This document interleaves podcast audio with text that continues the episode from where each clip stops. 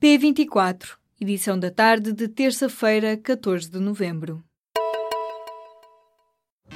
Apresentamos a nova gama de veículos híbridos plug-in. Uma tecnologia que veio para mudar o futuro. BMW iPerformance.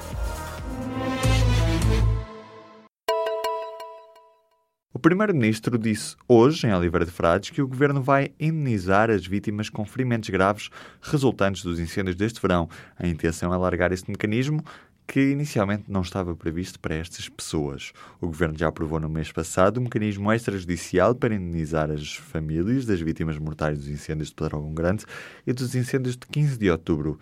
Estende agora este mecanismo aos feridos graves. Esta intenção surge depois do Presidente da República ter pedido para que também os feridos tivessem direito à compensação, feita na sequência da promulgação da lei que regula as indenizações aos familiares das vítimas mortais.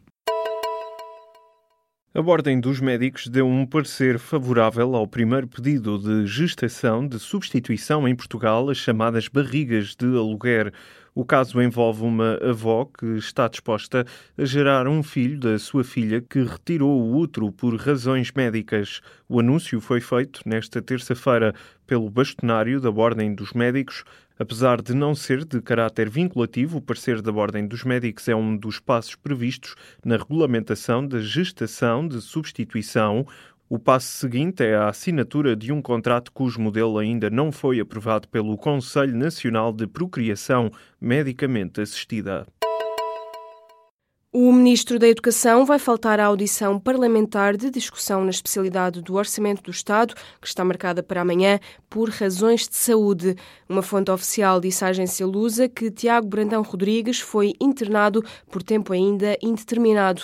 A mesma fonte adianta que o Ministro foi internado esta manhã numa unidade do Serviço Nacional de Saúde em Lisboa, com o diagnóstico de síndrome vestibular agudo. A audiência do Ministro da Educação coincidia com uma greve e manifestação junto ao Parlamento, convocadas para amanhã pela Federação Nacional dos Professores e pela Federação Nacional da Educação. Entretanto, o secretário-geral da FENPROF já veio dizer que os dois protestos se vão manter, apesar da ausência do ministro.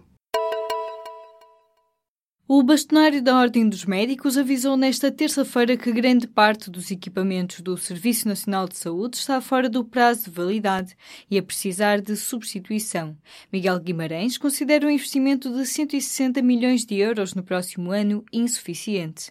A Ordem dos Médicos está a fazer um levantamento da situação dos equipamentos no país. Este retrato deverá estar pronto durante o primeiro trimestre do próximo ano. No encontro com os jornalistas, Miguel Guimarães afirmou que não há nenhum hospital que não tenha problemas com equipamentos e, por vezes, são os maiores hospitais que têm mais problemas. A Comissão de Mercado de Valores Mobiliários encerrou a delegação no Porto. Esta é uma decisão justificada pelo facto de, agora, uma boa parte das atividades já se encontrarem concentradas em Lisboa. O encerramento da delegação, a trabalhar com quatro funcionários, ocorreu no final do mês de outubro. A abertura da delegação do Norte tinha sido justificada pela existência da Bolsa do Porto, que funcionava de forma autónoma de Lisboa e que encerrou há cerca de duas décadas. Também na altura existiam intermediários financeiros com sede no Porto, o que praticamente já não acontece. Subiu para 530 o número oficial de mortos do sismo de domingo à noite no Irão. Menos de 48 horas depois do abalo, as autoridades deram por terminadas as operações de resgate. Ainda há um número indeterminado de desaparecidos, mas os serviços de emergência consideram que são remotas as hipóteses de encontrar sobreviventes debaixo dos escombros. A prioridade passou agora a ser a assistência aos sobreviventes. Mais de 8 mil pessoas ficaram feridas no sismo mais mortífero registado no país em mais de uma uma década. 12 mil edifícios foram destruídos no sismo que abalou uma província situada no noroeste do Irão, junto à fronteira iraquiana. Milhares de pessoas passaram a segunda noite consecutiva ao relento, suportando temperaturas muito baixas. Os residentes e as autoridades locais queixam-se da resposta lenta do governo perante a falta de comida, água e abrigo. Uma investigação da BBC revela que a coligação internacional de combate ao Daesh, liderada por norte-americanos e britânicos, autorizou o transporte seguro e secreto a milhares de combatentes do grupo terrorista. Os planos para evacuar a cidade de Raqqa, um dos bastiões do Daesh, permitiu a fuga de vários terroristas para outras zonas da Síria ou até mesmo da Turquia. O acordo que permitiu a fuga dos combatentes do Daesh de Raqqa foi organizado por autoridades locais. Um motorista que participou na operação de resgate de milhares de pessoas, citado na investigação da BBC, garantiu que estiveram envolvidos 50 caminhões, 3 autocarros e mais de 100 veículos do Daesh. Dezenas de países usam exércitos digitais para manipular as eleições. Estes exércitos de influenciadores vigiam o debate público e espalham a versão oficial dos respectivos governos nas redes sociais. É o que indica o relatório de 2017 da Freedom House, uma organização não governamental com sede nos Estados Unidos, que avalia todos os anos o estado da internet. A China é o país com menor liberdade online pelo terceiro ano consecutivo, acima de países como o Irão e a Síria. Este ano, contudo, despontaram intervenientes de mais nacionalidades. Foram encontrados comentadores pró-governamentais em 30 dos 65 países que a Freedom House analisou neste estudo. São mais sete do que em 2016, concluiu o relatório. Nesses países há relatos credíveis de que o governo paga a pessoas para manipular discussões na internet sem anunciar a natureza do conteúdo. Nas Filipinas, por exemplo, o trabalho de soldado digital rende pelo menos 9 euros por dia. Belgien